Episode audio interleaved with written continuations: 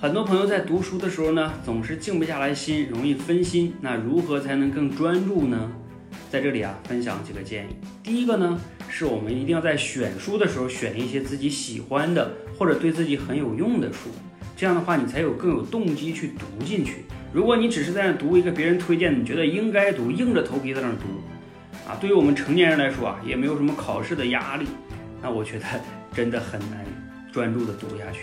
我自己也做不到，所以我一定是选一个我喜欢的，或者我觉得对我当下来说能解决我困惑的有用的书，那我更容易去专注，这解决了动机的问题啊。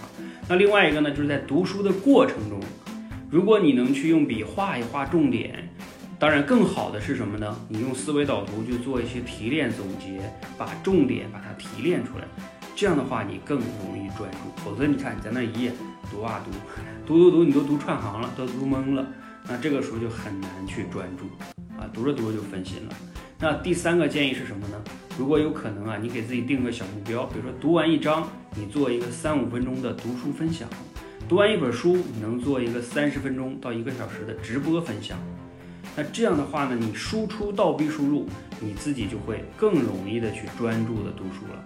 那否则的话，你想啊，读了也没啥用，啊，读了也不知道给谁讲啊。可能也就很难记住了，就更难去专注了。所以，当你有输出的这个目标，就更容易在输出输入的时候更专注。就像我自己啊，以前我解读的那个《被讨厌的勇气》啊，《高效能人士的七个习惯》啊，因为我要把它做成微课，包括非暴力沟通啊，我把它做成课，我要去分享。那我这个时候一定是非常专注的，而且我可能都会去做思维导图，我也能读得更透彻。啊，包括专注、透彻、读得懂，全部解决了。所以希望呢，这三个建议啊，能让你读书更专注。第一，选书的时候选有趣、有用的；第二，读书的过程中呢，如果有可能呢，做做笔记，做做提炼总结，啊，做做思维导图；第三啊，就是让自己能输出啊，输出倒逼输入，你会读得更专注。希望对你有启发，谢谢。